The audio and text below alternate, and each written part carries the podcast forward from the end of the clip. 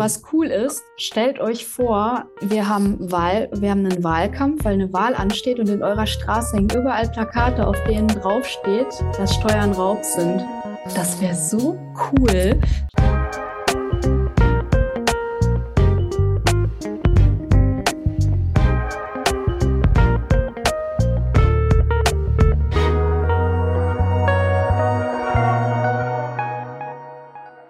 Herzlich willkommen. Wir melden uns heute zurück mit einem Mises-Moment, denn wir haben heute die beiden Schöpfer der Mises-Momente zu Gast und ich habe drei Folgen bisher gesehen. Es liegt auch daran, dass bereits oder erst drei Folgen erschienen sind. Mit Andreas Tietke ging es los und deshalb heute zu Gast Manuel und Johanna. Äh, die beiden haben dieses wunderbare Format äh, auf die Beine gestellt und aus meiner Sicht äh, ganz, ganz wichtig, dass jeder mal dort schaut veröffentlicht beim Mises-Institut. Wir veröffentlichen oder verlinken unter dem Video alle drei Beiträge. Herzlich willkommen, schön, dass ihr dabei seid. Was hat euch dazu bewogen, dieses Format ins Leben zu rufen? Vielen Dank für die Einladung. Ja, vielen Dank. Es freut uns tatsächlich Seite. auch, dass wir dabei sein dürfen. Und das war auch so ein bisschen Connecten zwischen dem Mises-Institut und der Atlas-Initiative. Ähm, um auf deine Frage zu kommen, was hat uns dazu bewogen? Also ich würde sagen, Manuel und ich kennen uns einfach schon so ein paar Jährchen, äh, haben uns in der libertären Szene kennengelernt und haben uns eigentlich überlegt, hey, wir passen vom Menschenschlag ganz gut zusammen, weil wir uns relativ gut in gewissen Attributen ergänzen. Wir wollen gerne ein Format zusammen gestalten. Ja, Manuel, wie ging es dann weiter? ja, so wie du sagst, also von der Ergänzung her, man hat mir vorgeworfen, ich bin etwas äh, stocksteif bei manchen Themen. Also insofern es ist ein geselliger äh, Gegensatz dazu, ist ganz, ganz angebracht. Äh, aber das ist Mises Momente beim Mises Institut. Das, da gibt es so viele tolle äh, Gelehrte, die nicht genügend zur Geltung kommen und wo wir ungeheuer gerne eine Einladung rausschicken und sie als Gäste zum Interview einladen und halt deren Themen nochmal beleuchten. Und äh, ist teilweise jetzt zum Beispiel Rahim Tagisadegan kommt als nächstes im, äh, im März raus, die, die Folge. Da, da macht er auch teilweise einiges äh, im, in seinem Kämmerchen viel. Na? Also der hat sein Institut in Wien und äh, aber macht auch Sachen im englischsprachigen Raum und äh, für, für Deutsche nochmal das auch äh, zu, dass, dass da auch nochmal was kommt. Das ist halt äh, der Anspruch, den, den ich hier an, an das Format habe und wo ich hoffe, dass die Zuschauer, dass den Zuschauern das gefällt.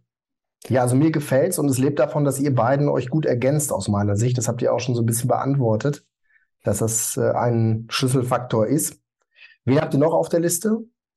Also die, die, die Bekannten äh, aus der, der Mises-Institutseite, also Philipp Bargos kommt da auch nochmal ran. Wir hoffen nochmal Jakido Hülsmann irgendwann zu, zu, ähm, als Interviewgast zu bekommen. Wir wollen auch gerne die äh, Bitcoin-Szene nochmal ein bisschen rausziehen. Also gibt es ja große Überlappungen mit der Austrian School.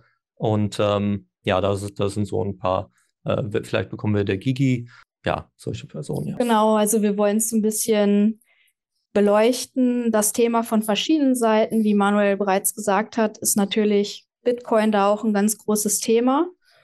Und äh, wir freuen uns auf jeden Fall auch, dass in der Bitcoin-Szene so viele Leute zur Austrian School gekommen sind. Und wir würden da gerne nochmal aufzeigen, warum sich das ergänzt und warum Bitcoin auch tatsächlich zur Austrian School gehört und die Austrian School zu Bitcoin. Das ist so ein bisschen der Anspruch, das dann irgendwie zu zeigen. Ja, der Aspekt war mir auch äh, aufgefallen, so im Laufe der Zeit, dass es halt sich ideal ergänzt und dass da eigentlich eine wahnsinnige Revolution vor allem auch in den Köpfen stattfindet. Ne? Also äh, das ist etwas, was Bitcoin auf eine Art und Weise hinbekommt, wie es die Austrians vorher nicht hinbekommen haben. Ne? Also eine, eine Audience und vor allem eine Audience in einer Zielgruppe, die noch recht jung ist. Ne? Also wenn ich jetzt mal ähm, die Generationen, die ein bisschen älter sind äh, als, als ich, sehe ähm, und man begegnet denen mit geldtheoretischen äh, Themen, äh, ja, das ist normal, dass alles teurer wird, das ist alles klar, ne? das ist so in diesen Glaubenssätzen und Denkstrukturen der Menschen drin. Deswegen ist es generell ja durchaus für uns ratsam, ähm, dass wir diejenigen, die noch nicht so programmiert sind, ansprechen. Und das ist gelingt, kann über die Bitcoin-Community gelingen, beziehungsweise es gelingt schon. Das seht ihr wahrscheinlich äh, identisch, ja. Ja, in der alternativen Medienszene kommen, haben wir auch eine Plattform, jetzt Gott sei Dank. Also die, die, die Austrians sind äh, aus der akademischen Welt doch einigermaßen verdrängt seit fast 100 Jahren. Und ähm, das, das hängt mit Anreizstrukturen in der Akademie zusammen, also die staatliche Finanzierung. Ja, das gibt halt den Spruch, wessen Brot ich esse, dessen Lied ich sing. Das ist auch äh, in der Institution trotz aller, ähm, wie sagt man, äh, besten Absichten der Akademiker, die unzweifelhaft so gegeben ist. Äh, die Institution hat ihre Anreize und das, äh, das hat auch seine Auswirkungen. Und ähm, ja, also, aber in, wir haben jetzt eine Stück weit eine Plattform und ich glaube, es kommt jetzt auch, ein, man sieht an manchen Stellen, wo die Austrians doch Einsichten gehabt haben, äh, die von anderen Akademikern nicht der Fall gewesen ist. Ja, also der, äh, bei Wikipedia verweist der, der, der Gründer dort auf äh, Friedrich Hayek, dass, dass da ein gewisser Einfluss gewesen ist. Auch bei den Bitcoinern sieht man, alle zusammen haben, oder der, der große Teil der, der ersten, die auf Bitcoin aufmerksam geworden sind, die, die haben so diese zweiseitige äh, Fähigkeiten gehabt. Einerseits eben die Informatikerseite, die Softwareentwicklerseite, um da zu verstehen, was da eigentlich abläuft, und andererseits auch die monetäre Seite, Austrian Perspektive auf das, die, das Geldsystem und eben dann verstanden haben, was da auch die Absicht, also wie es passiert und was da beabsichtigt ist. Und das ist auch, glaube ich, bei manchen jetzt, äh, die, die vorher noch keine Ahnung von der Austrian School gehabt haben, äh, aufgefallen, dass es eben diese Einsichten gibt und dass man da doch mehr Aufmerksamkeit schenken sollte.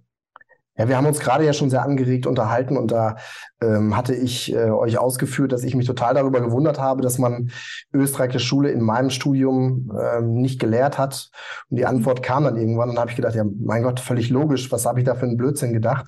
Ist ja klar, dass eine staatskritische Lehre im staatlichen Bildungsbetrieb keinen Platz hat. Ne? Also insofern vollkommen klar. Mises hatte auch Probleme in Österreich, äh, ähm, einen Lehrauftrag da zu bekommen, etc. Alles, alles bekannt.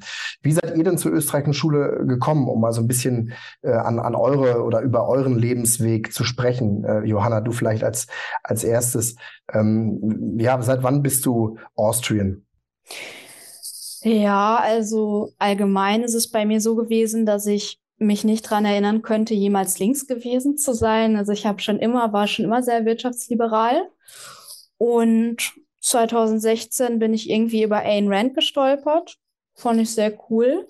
Und 2017 dann über den sogenannten Herrn Hans-Hermann Hoppe und hm. Ludwig hm. von Mises äh, zur Austrian School gekommen, weil ähm, Ayn Rand natürlich eher über Moral und über Ethik spricht und Kapitalismus dementsprechend als äh, die beste Gesellschafts- und Wirtschaftsform identifiziert, was ja auch alles richtig ist, will ich gar nicht abstreiten.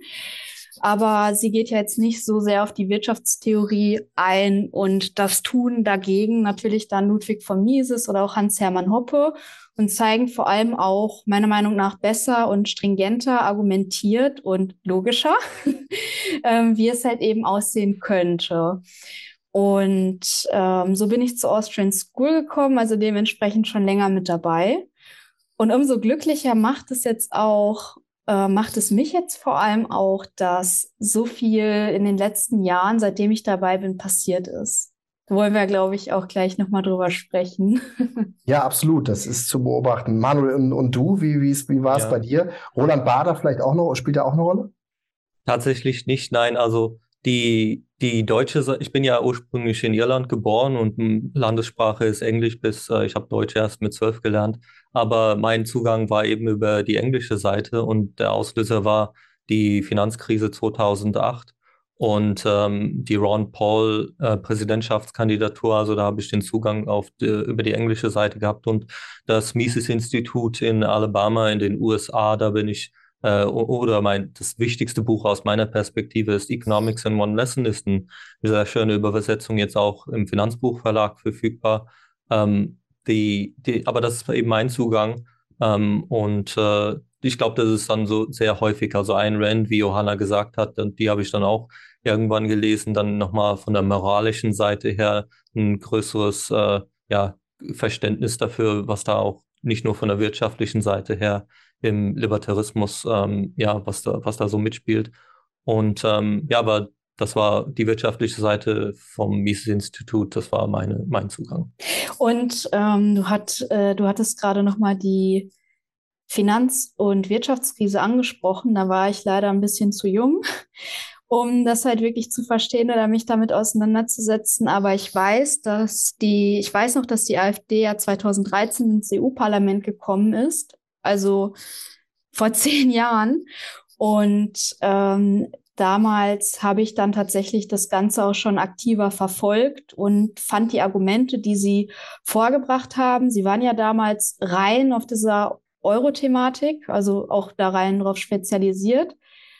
Ähm, die fand ich damals schon logischer und auch irgendwo sinnvoller. Ne? Also nachvollziehbarer, dass ähm, halt eben hartes Geld besser ist, dass wir raus aus der EU müssen als Deutschland. Und äh, ja, das war auch so ein bisschen bei mir dann das Thema, aber ich habe mich damals nicht so damit auseinandergesetzt. Allerdings fand ich die Argumente damals schon sehr logisch. Ne? Bevor ich zu Bitcoin gekommen bin, war ich natürlich auch Goldbug. Ich habe auch noch Gold und Silber.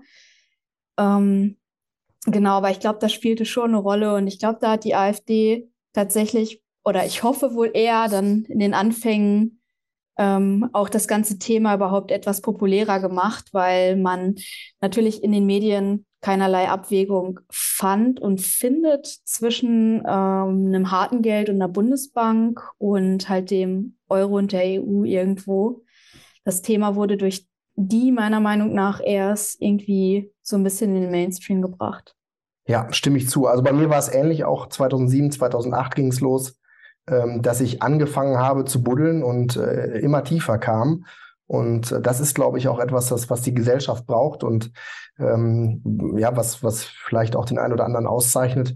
Ähm, euch beide sicherlich auch, dass ihr da den Dingen auf den Grund geht, immer tiefer bohrt. Und dann kam natürlich die Euro-Krise und das, was du, Johanna, gesagt hast, die äh, haben sich ja im Zuge der Euro-Krise gegründet und äh, gut leiden heute unter den gleichen Problemen wie jede politische Partei. Ja.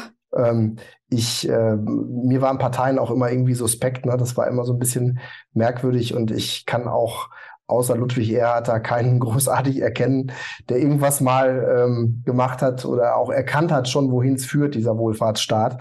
Äh, ich weiß nicht, korrigiert mich, wie, wie, wie steht ihr so zu diesem, zu dieser Parteiendemokratie, zu diesem, zu diesen, äh, zu den Politikern als solches?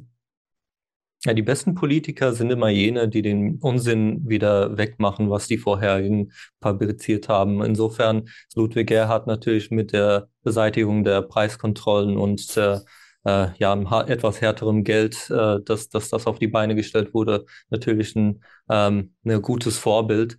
Ähm, ist halt das Problem, dass die Politiker das ja, wie, wie Markus Krall ja sehr, sehr gerne sagt, ähm, da ist eine Negativauslese solche Kandidaten wie Ludwig Erhard, da, dass die an der Spitze kommen oder an irgendeine Entscheidung wesentlich machen können, das ist halt äh, systematisch eigentlich ausgeschlossen. Da muss irgend so eine Katharsis-Moment vorher sein, wie es im Fall von Erhard war. Und ähm, ja, wer weiß, man, vielleicht ist da, kommt da irgendein, ich, ich bin nicht optimistisch, sagen wir es mal so, aber wenn, wenn, wenn das Schlimmste kommt in den nächsten Jahren, vielleicht kommt da noch mal was aus den Reihen. Mal gucken, aber ich bin da nicht so groß. Interessant ja. bei, bei Erhard ist halt auch, dass er ganz, ganz offensichtlich kein Machtmensch war. Ne? Also er war ja. jemand, der sich an Sachfragen orientiert hat, der gar nicht so Macht ähm, besessen war wie, wie die anderen. Deswegen hat, ist man ihn dann ja auch relativ schnell losgeworden und danach explodierte die Staatsquote und die Geldmenge nahm zu und 1971 kam und so weiter. Ihr, ihr wisst das alle und äh, alles. Und Johanna, du hattest es ja schon ein bisschen ausgeführt, das mit der AfD. Ähm, aber auch ansonsten, äh, ich glaube, die, du hast es, hast es so ein bisschen die, dich auf die FDP eingeschossen, weil da, glaube ich, viele äh, der FDP auf den Leim gehen und das, mhm. das äh, triggert dich, ne? Ja, extrem. Das weiß auch jeder. Ähm, ich finde halt, bei der FDP wird es all das, was Manuel angesprochen hat, ähm, negativ auslese, rein opportunistisches Handeln, ohne wirklich Idealismus nah überhaupt irgendwie zu sein oder die, den Liber Liberalismus zu verstehen, einfach extrem deutlich. Und die FDP wird nun mal leider noch als liberal wahrgenommen. Insofern empfinde ich das als Schande für den Liberalismus, um das ganz drastisch auszudrücken.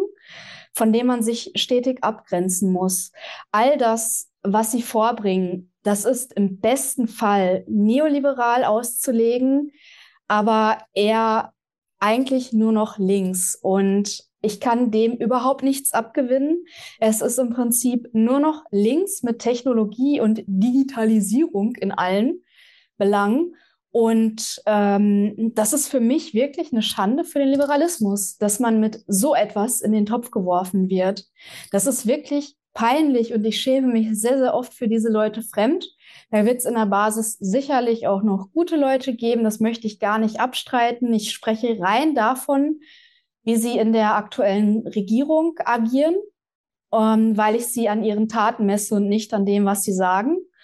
Und gravierende Fehlannahmen generell besetzen, was man auch im Parteiprogramm nachlesen kann. Und ich sehe da tatsächlich keinerlei Potenzial für diese Partei.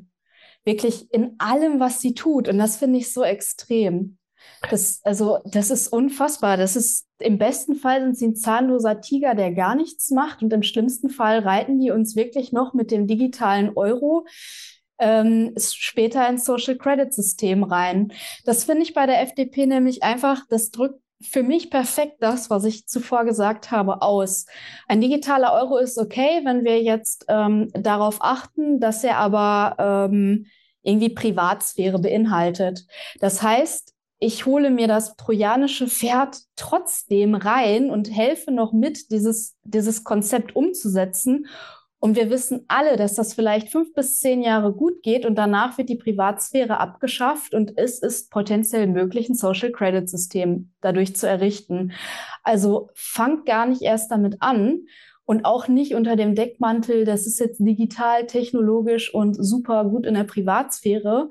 Ich habe noch nie gesehen oder selten gesehen, dass ein Politiker irgendwie was zurückgenommen hat von dem, was er eingeführt hat, sondern im Prinzip immer nur das ähm, ausgenutzt hat. Und da sehe ich Gefahren und das finde ich krass, dass die FDP uns da dann irgendwo noch reinreiten könnte, sogar aktiv.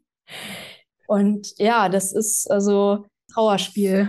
Und ich weiß gar nicht, wie oft ich in den letzten Jahren so seit dieser, seit 2020, ich möchte jetzt gar keine Begrifflichkeiten nennen, sondern einfach nur das Jahr, wie oft ich seit 2020 dieses äh, Video von dem damaligen Parteichef Westerwelle zugeschickt bekommen habe, äh, dass die Freiheit zentimeterweise stirbt. Ja. Und äh, insofern, äh, gut, mittlerweile sind die Schritte schon größer geworden. Das sind nicht mehr nur, nicht mehr nur Zentimeter, muss man leider sagen. Ja. Und äh, in der Tat, dass die FDP da weit vorne ist, das ist sehr, sehr bitter. Das ist traurig, ja. Zudem muss man, muss man sagen, habe, habe ich mich auch irgendwann mit beschäftigt, dass bei den ersten Reichstagswahlen 1871 es sogar eine liberale Mehrheit in Deutschland gab. Ne? Also man muss sich mal überlegen, Robert Neff führt das immer aus. Er sagt, also der Liberalismus befindet sich in einer rezessiven Phase. So beschreibt er das. Und äh, aus meiner Sicht ist, ist es das genau, was, es, was, wir, was wir erleben und auch die Unkenntnis über den Liberalismus, über Freiheitslehre im Allgemeinen. Es ist ja eine Unkenntnis, auch über das Geldsystem etc. Die Leute meinen, zwei Prozent ähm, Kaufkraftentwertung pro Jahr, das wäre stabil, weil es halt so erzählt wird. Äh, auch die D-Mark ne, war zwar einäugig unter den blinden Fiat-Geldwährungen, aber auch die D-Mark war kein gutes Geld äh, nach unserer Definition. Das wissen wir, war einfach besser gemanagt. Manuel hat das schon anklingen lassen. Ja, also alles so ja. Punkte, ja. Ähm, und um das auch zusammenfassend nochmal zu sagen, äh, bei den Parteien, es geht ja, geht ja darum, wie ein Unternehmer, wenn, wenn da das Produkt eben äh, eine, eine Dienstleistung ist oder ein, ein Gut, was er verkauft, ist da eben, geht es da um die Stimmenmaximierung beziehungsweise darum, sein Amt zu behalten. Und das ist eben dieser grundsätzliche Anreizfehler, es ist ein System der Fehlanreize. Das ist das große Problem. Und naja, des geringen Zeithorizontes, das spielt natürlich auch eine Rolle dabei. Ne? Also Wiederwahl ja, ist so Zeitpräferenz. Der, genau. genau. Und dagegen ja. sind wir natürlich als Austrians, die ein hartes Geld fordern, allgemein auch, weil es zieht sich ja durch die Gesellschaft durch. Ja, das war klasse, Manuel, was du gesagt hast. Es, es ist das System einer hohen Zeitpräferenz. Genau, und das ist das Geldsystem. Äh, Guido Hülsmann spricht das sehr gut an, die, diese und, und Severdiener muss im englischen Sprachraum, was das Fiat-Geldsystem äh, systematisch produziert, ist eben ein, ein, eine Perspektive, die nur über die nächsten Tage, Wochen, Monate reicht und nicht über Generationen, äh, wie, wie wir es doch eigentlich bräuchten, damit eine Zivilisation aufrechterhalten werden kann. Und ähm, wenn, also wie du auch sagtest, die, ist es, das ist auch ein Stück weit das, was ich hoffe, manche aus Mises Momente rausziehen können, dadurch, dass wir diese Folien produzieren, dass so eine tiefe ähm, intellektuelle Schule da drin, äh, was man auch im Gespräch nicht unbedingt gleich erkennen kann. Also muss ich auch gerade denk denken, wie du eben sagtest, hier 1871, also äh, Eugen Richter hat ja mit seinem Buch, äh, mit seinem kleinen äh, Gespräch für sozialistische Zukunftsbilder eine Geschichte gemalt über die, die sich ausgespielt hat, tragischerweise dann im 20. Jahrhundert, äh, was man aber auch, und Ludwig Mises natürlich auch vorhergesehen hat. Es gibt so eine tiefe Schule da mit, mit, eine, mit einer Zukunftssicht und auch heute natürlich weiter, weiter ähm, äh, eine brauchbare Perspektive, wo, wo es sich für jeden lohnt, sich damit zu beschäftigen. Ja, und wir befinden uns auch in einer absoluten Bildungskrise. Also das ist ähm, jetzt harte Gesellschaftskritik, die ich da über, aber das ist einfach der Punkt. Wenn ich das sehe, ich habe ja ein Buch zum Thema Geldsystem geschrieben, ähm, und wenn ich, wenn ich mir das teilweise anhöre oder anhören muss, was mir der ein oder andere da entgegnet, der null Ahnung hat, aber der es genau weiß. Ne? Also diese Wissensanmaßung, anstatt in einem Gebiet, wo man sich nachweislich dann nicht auskennt, beziehungsweise wo ich selber sage, noch heute finde ich jeden Tag neue Dinge. Ich könnte äh, mhm. da zig Bücher noch nachlegen irgendwann, weil du über so viele Themen stolperst, die du beleuchten kannst. Und eben weil man den Dingen auf die Tiefe geht und in der Tiefe weiter rangeht und dann immer mehr Schichten findet, sozusagen, weil es eben vielschichtig ist. Ähm, und das ist das, was ich bei den Menschen vermisse, dass sie im Grunde äh, selber wissensanmaßend unterwegs sind und sie genau mhm. wissen, ja, okay, das ist ja vollkommen normal, dass es immer teurer wird. Und äh, ich weiß gar nicht, wo, warum du dich da immer aufregst, so nach dem Motto, ähm, das ist ja alles gar nicht richtig, was ihr, was du da so erzählst. Und äh, das ist auch etwas, was, was ich als, als klaren Kritikpunkt habe, dass die Menschen sich zu Themen äußern, wo sie nicht ja. alle Implikationen ja. überblicken können. Äh, fällt euch das auch auf oder bewegt ihr euch nur noch in unserer Blase? In jedem Bereich. Also ich würde sagen, wir beiden bewegen uns relativ gut in unserer Blase. Wir haben ja auch einen großen Freundeskreis mittlerweile, aber haben natürlich ja auch noch Kontakt zu Leuten, die jetzt nicht da mit drin sind, natürlich auch auf der Arbeit oder so. Aber mir fällt es halt in jedem Bereich auf, also dass halt eben ein bisschen so dieses kritische Hinterfragen oder Reflektieren halt einfach fehlt. Ne? Kann man auch als, ja, wie, wie ihr beiden das ja auch ausgeführt habt, ähm, aufgrund der hohen Time Preference ähm, irgendwie deuten. Aber das finde ich halt einfach schade, weil das hat man 2021 äh, gesehen dass da das gefehlt hat. Und das sieht man ja heut, heutzutage auch noch, äh, wenn es jetzt um, um die Klimathematik beispielsweise geht, dass da sehr, sehr viel fehlt, dass man sich zu Themen äußert, von denen man halt eben keine Ahnung hat. Ne? Finde ich halt einfach schade. Ernährung auch ein krasses Thema, Vitamin D3, was, wovon ich immer alle voll quatsche irgendwie zum Beispiel. Aber ja, das zieht sich so gesellschaftlich durch. Aber mir fällt es halt einfach schwer, da irgendwie Leute anzuklagen aktiv oder ja, ihnen das wirklich vorzuwerfen, sondern ich glaube, viele haben das gar nicht gelernt oder vertrauen auch einfach, ähm, einfach halt eben den Autoritäten. Ne? Mhm. Ja. Ich weiß nicht, wie seht ihr also das? Das ist eine interessante. Auch auf die Gefahr hin, dass ich mir, mich bei dir unbeliebt mache, da, da kann ich die FDP, glaube ich, ein Stück weit in Schutz nehmen. Äh, die sind ja Opportunisten, das ist ja unverkennbar, hm, aber ja. die sehen halt auch keine Opportunität, bei der Bevölkerung mit äh, einer wirtschaftsliberalen Botschaft anzukommen. Und das ist halt eine, ein Makel an, in der Bevölkerung. Also ich sage auch ganz gerne, das Problem ist nur bedingt äh, das politische System. Das Problem ist eher bei meinem unmündigen Nachbarn, der eben nicht die Mut gefunden hat, äh, sich seines eigenen Verstandes zu bedienen und äh, eben ein, einfachste wirtschaftliche Prinzipien zu verstehen, sondern ja, also die, also, oder anders ausgedrückt, es ist ja nicht erst seit heute bekannt, also das haben ja schon die Griechen gewusst über die Demokratie, ähm, dass die Gefahr besteht, sobald jemand sieht, dass die Stimme in der Wahlurne ein Mittel ist, um in die Tasche des Nachbarn hineinzugreifen, dass mhm. man da auf eine Abwärtsspirale unterwegs ist. Und soweit man eben denkt, dass die Demokratie sinnvoll ist, dann muss man sich diesem perversen Anreiz bewusst sein und sich äh, bemühen, eben, dass, dass es nicht zusammenbricht aufgrund von, von, dieser, von, dieser, von diesem Fehlanreiz. Ja, ja also, ist die Kausalität aber, dann andersrum als ich. Ne?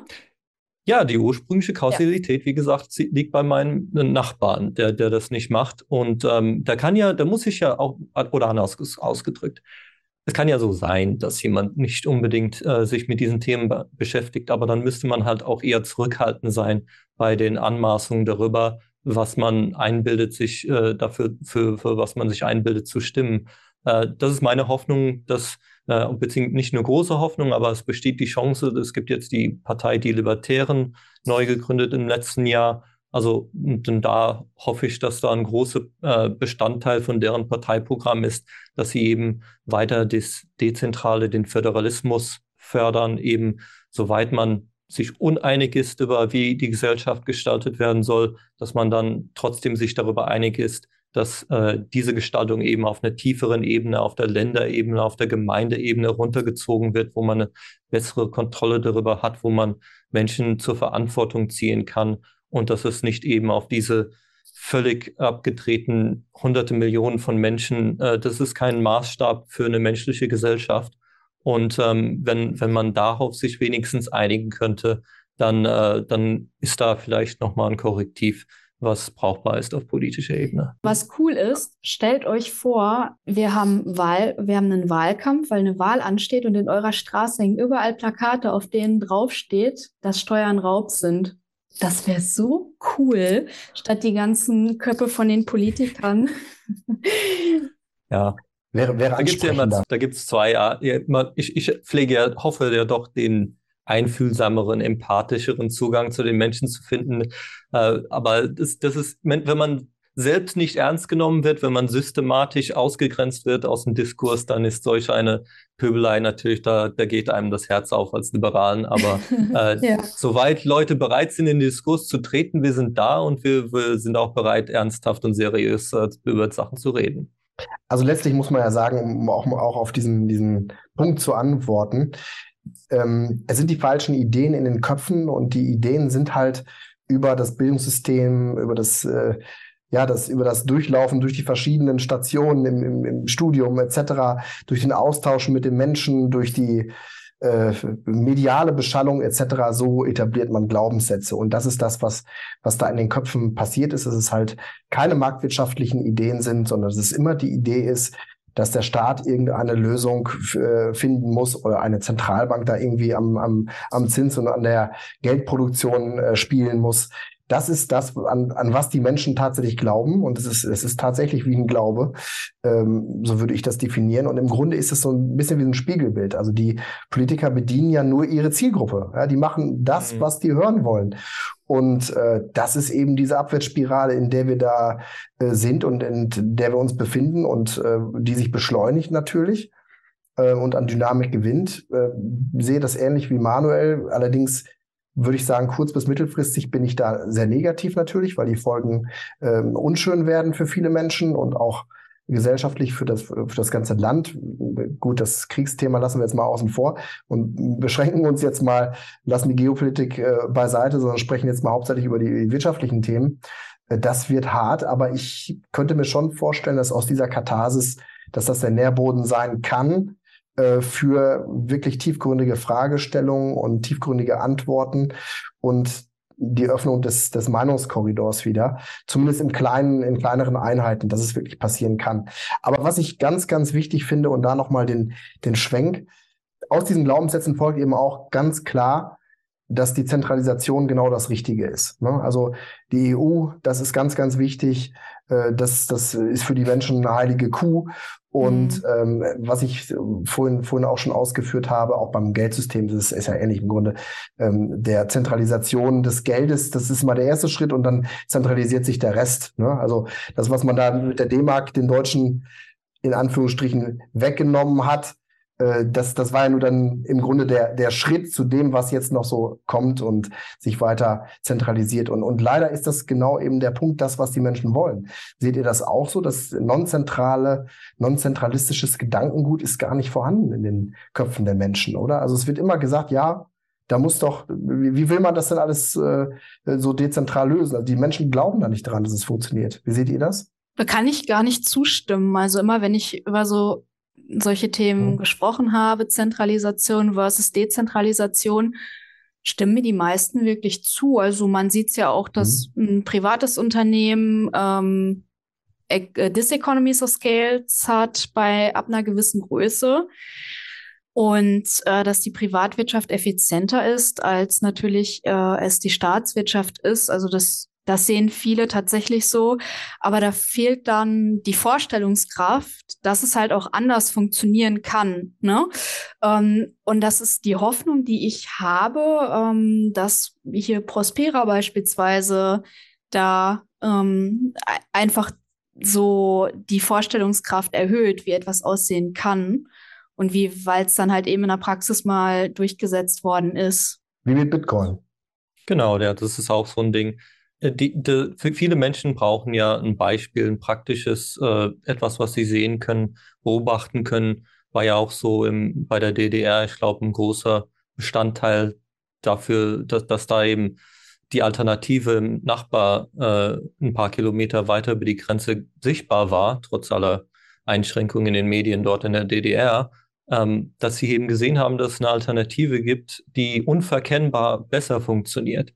Und ähm, bei Bitcoin, das ist äh, jetzt beobachtbar, Leute brauchen Jahre, Jahrzehnte vielleicht, bis sie das, äh, da das Vertrauen gewinnen. Aber es ist eine Alternative, die den Dollar und den Euro eben äh, als Konkurrent gegenübersteht. Und äh, ja, ich habe da auch große Hoffnung, dass Bitcoin da eben einigen zum Umdenken verhelfen kann. Ich meine, ich will, will auch nicht, die, die Umsetzung in den Köpfen der Menschen ist im, nicht immer zu, so, funktioniert nicht immer so gut, aber an grundsätzlichen Sachen, wie zum Beispiel Macht korrumpiert und absolut Macht korrumpiert absolut, äh, daran, das ist dafür, so, so eine Aussage findet ja weiten Zuspruch. Und bei Linken, was die Kapitalismuskritik angeht, da ist man ja auch sich darüber im Klaren, wenn es Großkonzerne gibt und äh, das ganze Finanzwesen mit riesigen Banken, mit, wo äh, Kosten äh, externalisiert werden, sozialisiert werden und Profite privatisiert werden. Das sind ja berechtigte Einsichten und Kritik. Und ähm, und die Zentralisation, da muss man halt den Brücken, Brückenschlag machen, dass die Zentralisation auf Ebene von Europa und ja auf äh, Ebene der BRD in Berlin, dass das auch nicht unbedenklich ist, im Gegenteil sogar. Und ähm, ja, also wenn diese Gedanken, vielleicht diese, dieser Sprung äh, irgendwann mal stattfindet, äh, das ist halt das Ding mit dem, entweder lernt man aus Neugierde oder aus Leidensdruck. Äh, so war es ja, muss man ehrlicherweise sagen, auch bei mir, Finanzkrise 2008, da musste ja auch irgendwas passieren, erst bevor man anfängt, sich mit den Themen zu beschäftigen. Aber dazu sind wir ja da. Also wenn dieser Sprung, diese Katharsis irgendwann mal kommt, dann äh, haben wir, stehen wir mit Material, was sich über Jahre angehäuft hat beim Mises-Institut, äh, da, dass die Leute eben diesem Neugier nachgehen können. Hm. Ja, ich finde auch gar nicht, dass, dass wir da jetzt jeden bekehren müssen. Es gibt nämlich die einen und die anderen, die ähm, dazu ich will jetzt nicht sagen, in der Lage sind oder fähig dazu sind. Das ist, das, das klingt ziemlich böse. Aber für die einen ist es halt eben völlig in Ordnung, ähm, so zu leben, dass es zentralisierte Macht gibt. Und für die anderen wie uns ist es jetzt halt eben nicht in Ordnung. Und wenn man da eine Lösung findet, mit der beide leben können, zum Beispiel durch Sezessionsrecht, ähm, durch stärkeren Föderalismus, wie auch immer, man das jetzt ausgestaltet, dann ist das soweit erstmal in Ordnung. Ja, weil hm.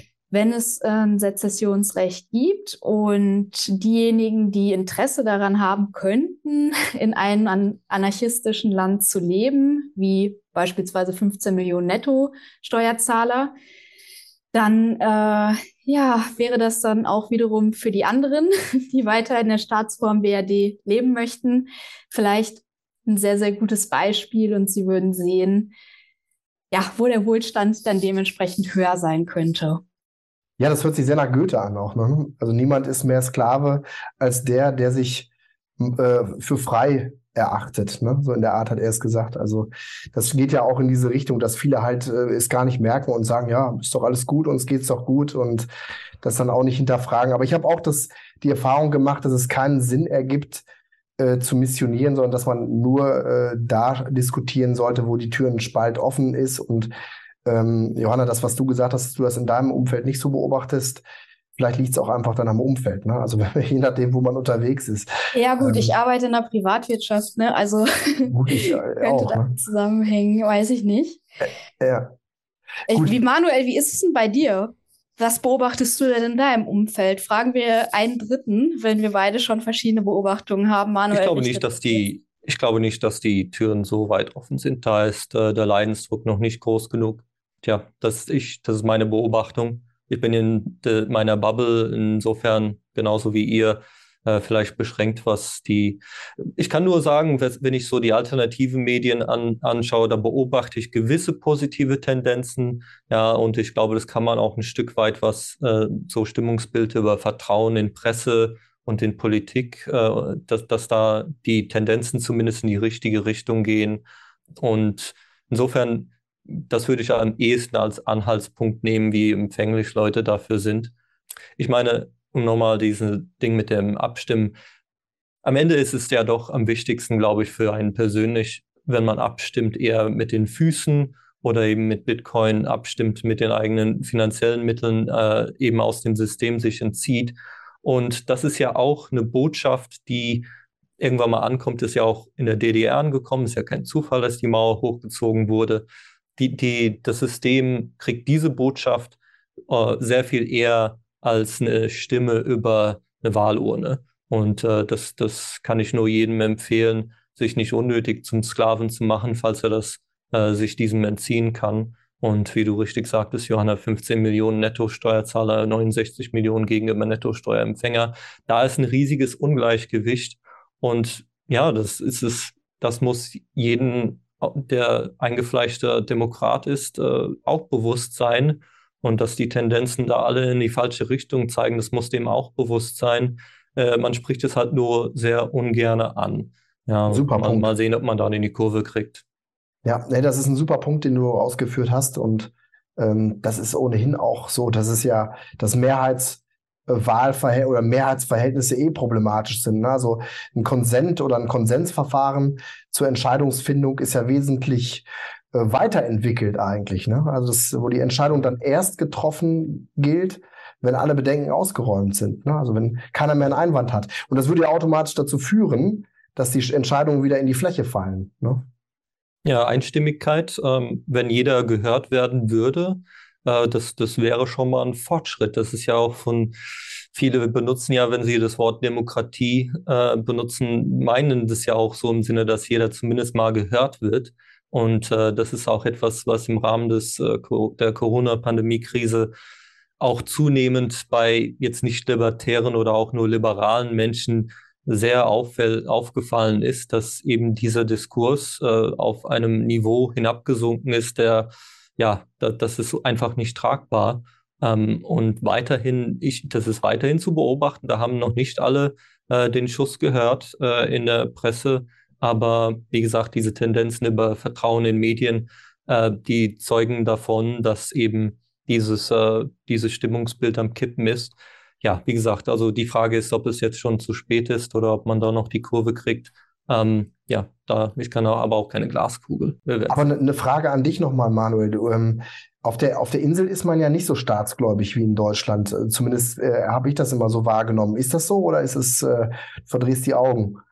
Ja, also das ist so ein bisschen schizophren. Also die, es wird sehr viel mein, von, von den meinen Bekanntschaften, die ich noch habe, ähm, das ist so ein, wie in Osteuropa ein Stück weit. Man, man macht vieles unter der Hand und man kommt, man macht da keine Hehl daraus, dass man äh, von, von den Unternehmern, mit denen ich äh, gesprochen habe, man kann da gar kein Unternehmen führen, ohne ein Stück weit ja mit Bargeld viele Geschäfte zu machen, sagen wir mal. Und ähm, dass, dass man da auf der, auch auf Seite des Steuern nicht so unbedingt genau hinterher schaut. Das ist auch bekannt und dass sie auch auf der Insel was die aktuelle Situation angeht, ein Großteil darauf angewiesen sind, dass diese Firmen, diese internationalen Firmen dort ansässig geworden sind. Das ist denen auch bewusst. Die haben sich, äh, was die Änderungen der Besteuerung angeht, sehr schwer getan, aber haben da nachgegeben. Und äh, ob die Situation dann sich äh, ändert für die, ja, die, wir werden sehen. Aber also weil soweit es nicht die Unternehmer angeht, da ist, glaube ich, kein großes Verständnis dafür über wirtschaftliche Themen. Äh, da, sind man, da ist man genauso links wie, wie irgendwo anders auch. Ja, das hätte ich jetzt fast, ja gut, ich habe da keinen Einblick, kann, kann mir da gar kein Urteil so richtig erlauben. Insofern danke, dass du da mal so ein bisschen Licht ins Dunkel gebracht hast.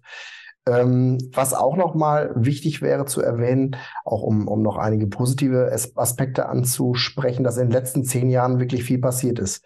Es hat sich einiges gegründet und Liberty Rising ist, ist ein Projekt. Ähm, vielleicht konnte ja, Johanna, kannst du über Liberty Rising ein bisschen was berichten und auch über andere Vereinigungen, die sich da gegründet haben, die über den Libertarismus informieren und ähm, ja, unsere Ideen in die Köpfe bringen möchten. Genau, also Liberty Rising adressiert ja erstmal die Jugend ähm, und tritt da auch in Ortsgruppen beispielsweise auf. Die forcieren ja sehr stark so die Vernetzung untereinander auch, was ich sehr, sehr cool finde. Ähm, und haben ja auch die Sommercamps veranstaltet. Dieses Jahr wird es auch das Liberty Soul geben.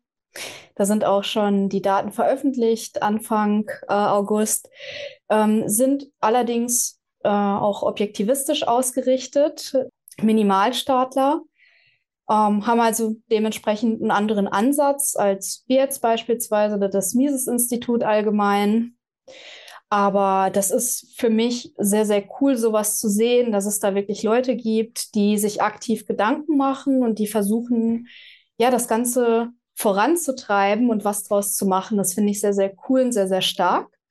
Auch wenn wir da natürlich äh, ein paar ideologische Differenzen haben, aber ich finde es auch sehr angenehm, einfach darüber zu sprechen, wo wir da auseinandergehen und wo wir zusammenhalten, weil von außen betrachtet ist es ja alles das Gleiche, aber intern ist es natürlich super interessant zu diskutieren und zu schauen, ähm, ja, am Ende regelt es ja dann auch der Markt, wer wie erfolgreich ist. Und das ist dann halt eben ein weiterer Einzugangspunkt oder ja, halt eben weiteres Rabbit Hole, durch das man gehen kann, um dazu zu kommen, dass Freiheit und das Kapitalismus einfach richtig cool sind. Und das, das finde ich an Liberty Rising sehr, sehr cool einfach, ne?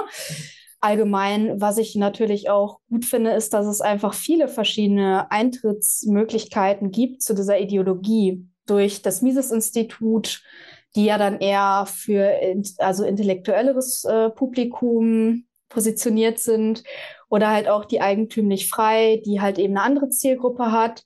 Und das finde ich wirklich, wirklich cool, dass sich die Szene so entwickelt und ähm, das ist sehr, sehr zu begrüßen. Ne? Also so die interne Verknüpfung und die Communities, die sich da gebildet haben, von denen profitieren wir natürlich auch in dem Sinne, dass wir echt sehr, sehr coole Freundschaften geknüpft haben. Manuel und ich haben uns so kennengelernt und ja, einfach Mitstreiter haben, die auch auf persönlicher Ebene zu Freunden geworden sind und in der Schweiz beispielsweise leben. Da fällt mir wirklich einer ein, der allen Leuten, die unzufrieden sind, sagt, wandert in die Schweiz aus und ich helfe euch.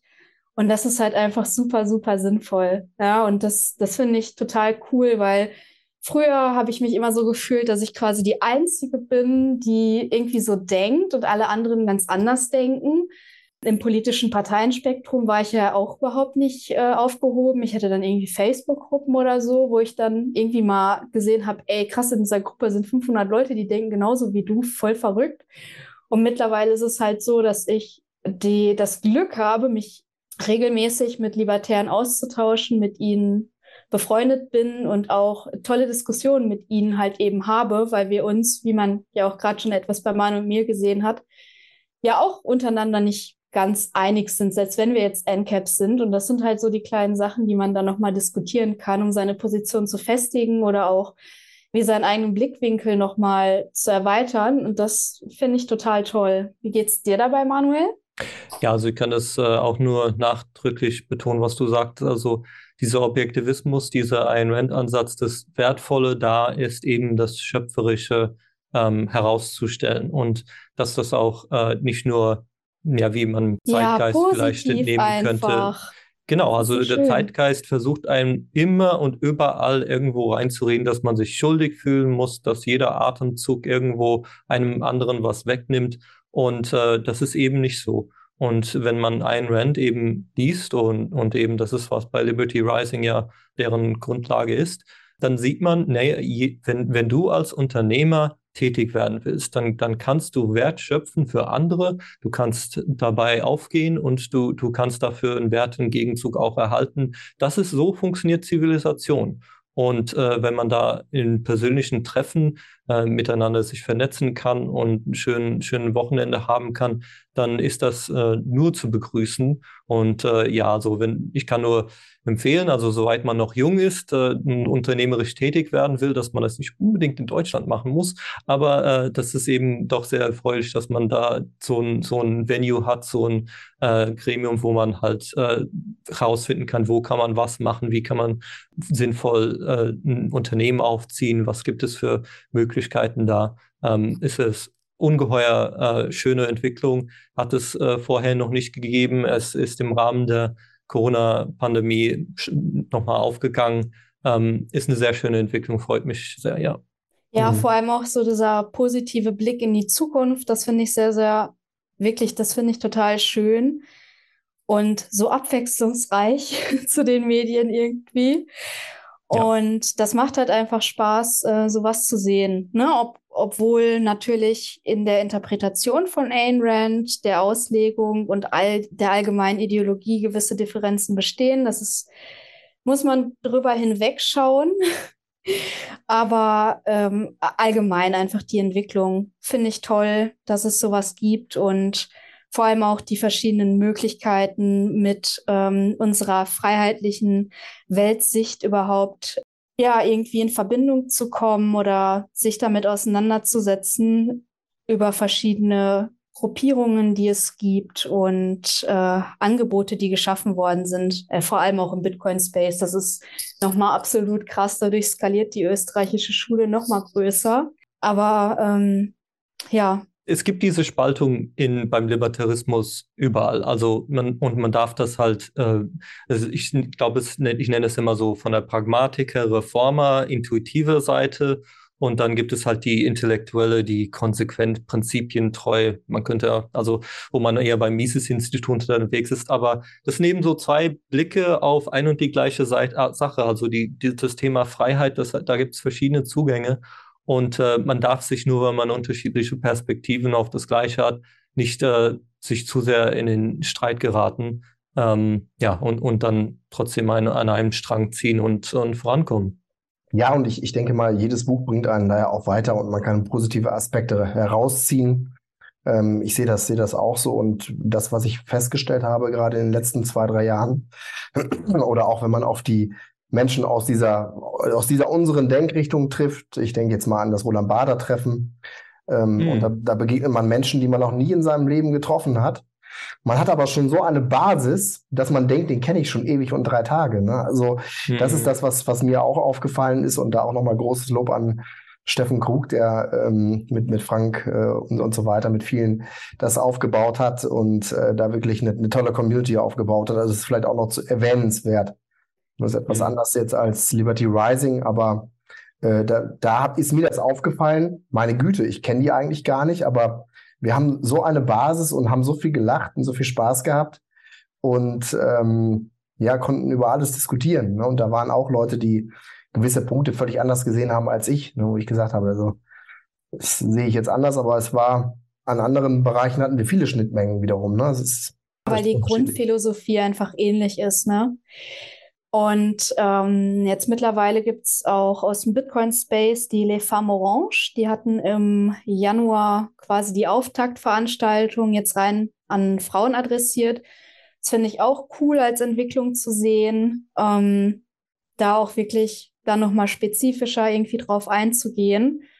Und das ist alles insgesamt so unfassbar positiv, was da passiert. Das macht halt wirklich richtig Spaß. Und auch wie du gerade gesagt hast, selbst wenn man Differenzen bei gewissen Themen hat, ähm, aber das gleiche Ziel verfolgt im weitesten Sinne, also Freiheit, ja, und zwar konsequente Freiheit. Und ich meine jetzt nicht die FDP damit logischerweise, also mhm. ne, das muss man noch mal kurz klarstellen. Dann hat man irgendwie immer eine gemeinsame Basis, weil man ja auch gemeinsame Werte einfach teilt. Und das ist immer, immer wieder super schön zu sehen. Und ja, die Diskussion bringt einen dann doch durchaus oftmals noch mal weiter. Ja, tolle Worte. Wäre fast ein gutes Schlusswort gewesen. Aber äh, eine, einen Punkt habe ich noch, einen Aspekt, den ich gerne ansprechen wollte.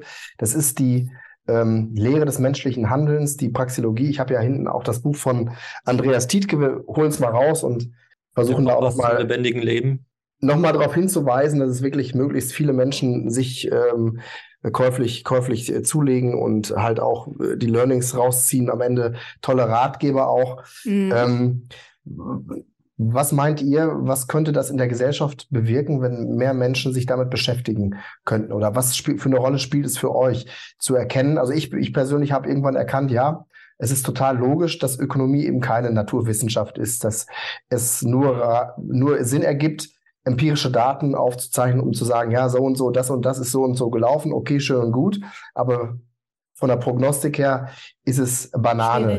Ne? Ja. weil es die Lehre des menschlichen Handelns ist, aber auch, dass man eben, wie man eben miteinander umgeht, ne? freundlich, feind, äh, friedlich, freundlich oder eben feindlich und so weiter. Also das ist ein Aspekt, ähm, den man eigentlich, mit dem man vielleicht auch viele gewinnen könnte. Was meint ihr? Also generell ähm, gibt es unfassbar viele Büch gute Bücher, muss ich wirklich sagen, äh, auch von Rahim Tagizadegan oder von Thorsten Polleit, Andreas Tietke, wir, also die ich auch im Schrank stehen habe. Manuel schaut ja gerade einmal, er hat, glaube ich, auch dieselben. Genau das habe ich auch. Und äh, auch von Stefan Blanker zu Michael von Polius. Die haben auch ein sehr lesenswertes Buch äh, rausgegeben, die Vincent Sessions, wo sie als Anarchisten und Minimalstaatler gegenüberstehen. Also da gibt es echt unfassbar viele gute Bücher, die man lesen kann und die hm. einen da auch irgendwo weiterbringen. Ähm, für mich war persönlich so die wichtigste Erkenntnis, die ich durch meine Auslegung von Ayn Rand ähm, erhalten habe, dass ich für mich selber lebe, dass ich unabhängig von der Gesellschaft bin, nicht in dem Sinne, dass es nicht Abhängigkeiten geben kann, aber dass ich meine eigenen Ziele verfolgen muss. Und ähm, die Praxeologie, würde ich sagen, hat für mich generell so ein bisschen gezeigt, dass freundliches und friedliches Handeln ähm, der Grundbaustein ist. Ähm, und was die Empirie in den Wirtschaftswissenschaften angeht, möchte ich aus persönlicher Betroffenheit noch mal kurz drauf eingehen. Ähm, du hast halt völlig recht. Natürlich, äh, a, a posteriori kann man natürlich Wirkungszusammenhänge darstellen die natürlich dann auch kritisch eingeordnet werden müssen. Da muss ich durchaus mein Fachgebiet manchmal etwas in Schutz nehmen. Das wird äh, tatsächlich auch oft getan. Und auch wenn es Prognosen gibt, sind die meist eher vage, aber die Medien verzerren das meiner Meinung nach, ähm, dass beispielsweise Publikationen vom Deutschen Institut der Wirtschaft eben einseitig dann auch dargestellt werden, ohne die Grundannahmen zu zeigen. Also die Grundannahme ist dann beispielsweise in der Mindestlohnforschung, da habe ich eine Bachelorarbeit drüber geschrieben, ja, Mindestlohn ist gut und das zeige ich euch jetzt. Aber dann muss ich auch zumindest dazu sagen, um intellektuell ehrlich zu sein, dass das meine Grundannahme von vornherein war und dann das Ganze auch nochmal einordnen. Dort ist es nämlich dann so gewesen, das ist auch so ein bisschen die Conclusion meiner hm, Bachelorarbeit gewesen, dass die, dass, dass das positive ökonomische Umfeld, äh, vor allem auch durch die Niedrigzinspolitik, durch die hohe Beschäftigungszahl und so weiter, ähm, vielleicht auch dazu beigetragen hat, dass es äh, positive Beschäftigungseffekte gab und das jetzt nicht der Mindestlohn gewesen ist.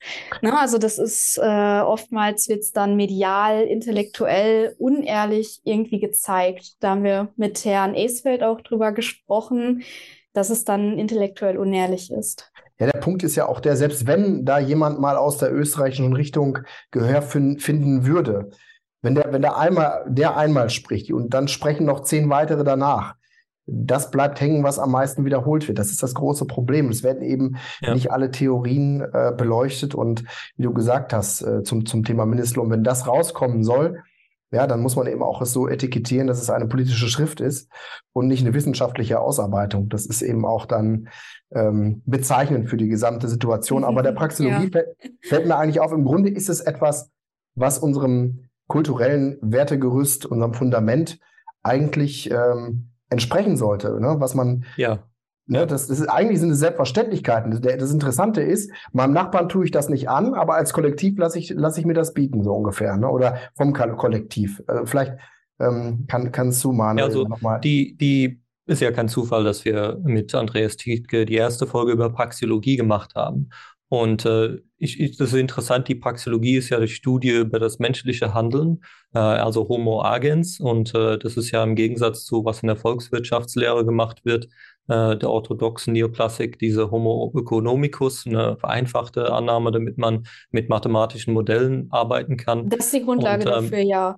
Aber ich genau. muss dazu auch sagen, dass das ein Hauptkritikpunkt innerhalb der eigenen Paper doch durchaus sehr oft ist. Ne? Also die, die Annahmen, dass man darauf schon eingeht. Aber egal, ich, ich, wie gesagt, ich wollte dich, tut mir leid, dass ich dich unterbreche, aber ich muss dazu einmal sagen. Also die, aber nur mal die, die, die Praxiologie, das ist ja die Ausarbeitung von, von Mises gewesen, äh, eben die wirtschaftliche Seite. Das ist ja äh, beschreibend darüber, was Menschen machen. Also das ist eine Feststellung darüber, wie Wirtschaft funktioniert. Und was jetzt äh, bei Petitke in dem Buch eben ausgearbeitet wird, ist dann eine Beschreibung darüber, okay, äh, wenn ihr jetzt aus der moralisch-ethischen Perspektive komme und, und sehe, okay, so funktioniert der Mensch, so dass er Wille und Ziele und Mittel und, und so weiter, also runterbricht, wie diese ganze, ähm, wie das alles funktioniert, was wir eigentlich hier machen als Menschen. Und dann eben, da kann man eben auch aus der ethischen Seite, also nicht nur aus der wirtschaftlichen Seite, auf eine und dieselbe Sache, nämlich den Mensch schauen. Und äh, dann, dann kommen natürlich auch, äh, wie du sagst, äh, Benjamin, dass, dass wir uns überlegen können, wie, wie, wie können wir als Gesellschaft funktionieren eigentlich? Ja, also die, und das, das, der Aspekt der Freiwilligkeit ist da eben natürlich im Kern. Also äh, Mises und Karl Menger, und Karl Menger ursprünglich hat ja die subjektivistische Wertlehre äh, in, ins Leben gerufen und ähm, oder entdeckt, könnte man auch sagen. Und äh, auch das ist etwas, was man in der Praxiologie, wenn es um Ethik geht, ähm, wenn jemand sagt, es ist irgendwie so und so, na, also der muss das und jetzt das jetzt machen, weil irgendwie kommt eine wissenschaftliche Faktenaussage und dann kommt daraus irgendwie macht man dann so einen Sprung zu einer Maßnahme, die deswegen angeblich gerechtfertigt sein soll. Da springt man über die Tatsache darüber, dass man eigentlich ein subjektives Werturteil da rein initiiert hat und äh, dann darauf begründet auch irgendwelche Zwangsmittel auch als gerechtfertigt ansieht. Und wenn man die praxiologische Brille aufsieht, aufsetzt, dann ähm, ist das unverkennbar, dass das eigentlich der Handlungsablauf ist. Und ich glaube nicht, ich glaube, viele haben vergessen oder übersehen ganz gerne, dass eben dieses Zwangsmittel des Gewaltmonopolisten da immer mit im Spiel ist. Und ähm, wenn man, äh, wenn man das aber runterbricht, dann könnte man sich überlegen, ist es vielleicht doch möglich, wenn jeder hier dieses Ziel verfolgt, also beziehungsweise es gibt lauter Leute, die hier irgendwelche Ziele verfolgen, diese verfolgen jene Ziele und sie sind sich nicht feindlich gesinnt gegenüber. Ja, also man ist nicht unbedingt im persönlichen Bereich bereit, Gewalt zu benutzen, um seine Ziele zu erreichen, ähm, dass man dann nicht auch so eine Institution ständig ins, äh, aufruft, äh, wo was als einziges Mittel immer, das ist ja mit dem Gesetz immer mit verbunden, dass da irgendwo das letztendlich mit ähm, unmittelbaren Zwang umgesetzt wird, wenn man da sich nicht fügt. Ähm, dass man da überlegt, okay, gibt es andere Möglichkeiten, wie wir eine Gesellschaft organisieren können? Und das ist eben das, wo, wo äh, Andreas Tieke in dem Buch äh, Alternativen aufzeigt, ob das jetzt, äh, ich, ich, ich hoffe, es, an mir soll es nicht liegen, an uns soll es nicht liegen, dass, dass es nicht funktioniert. Äh, wir, wir werden bemühen uns redlich, diese, diese Perspektive auszuarbeiten und darzustellen. Und ähm, ja, äh, irgendwann wird es fruchten, hoffentlich noch zu unseren Lebzeiten. Wunderbares Schlusswort. Ich hoffe, äh, ich habe ansonsten nichts vergessen. Habt ihr noch irgendetwas, was ich vergessen habe zu fragen, was euch am Herzen liegt? Äh, in jedem Fall war das ein tolles Plädoyer gerade für das Buch und auch allgemein für äh, die Ideen der österreichischen Schule. Habe ich irgendwas, was oder möchtet ihr irgendwas noch loswerden? Ich glaube ich auch nicht, außer vielleicht äh, der Punkt, dass äh, ja ich mich freue, wenn wir auch innerhalb der libertären Szene generell gut zusammenarbeiten und äh, da auch uns darauf fokussieren, was uns verbindet und nicht auf das, was uns trennt. Das ist mir sehr wichtig. Und ich hoffe, dass die Entwicklung, die angestoßen worden ist, in, in ihrer Gänze, sich auch dann durchaus so weiterzieht. Und ich freue mich auch, wenn vielleicht Hörer ähm, ja sich die ersten drei Folgen von Mises Momente anhören und uns noch Feedback zukommen lassen. Genau, ganz, ganz wichtig, verlinken wir unter dem Video wie auch den gesamten Kanal des Mises-Instituts und äh, da bitte gerne schauen. Und natürlich Kooperation ist ganz, ganz wichtig untereinander, dass man sich nicht Knüppel zwischen die Beine wirft, sondern äh, sich eben gegenseitig unterstützt und dabei hilft, dass man gemeinsam größer wird als gesamte Gemeinschaft der libertären Szene. Und insofern, äh, da seid ihr wirklich auch Vorreiter und großes Lob und äh, viel Dank, vielen Dank auch, dass ihr dieses Format auf die Beine gestellt habt, dass ihr ähm, mir heute auch hier Rede und Antwort gestand, gestanden ja, habt. Ich denke, das war eine angeregte okay. Unterhaltung, hat Spaß gemacht. Danke an euch, auf bald und bitte den Kanal abonnieren und das Video teilen und natürlich Mises Momente einmal im Monat zum Pflichtprogramm machen. Vielen Dank und bis zum nächsten Mal.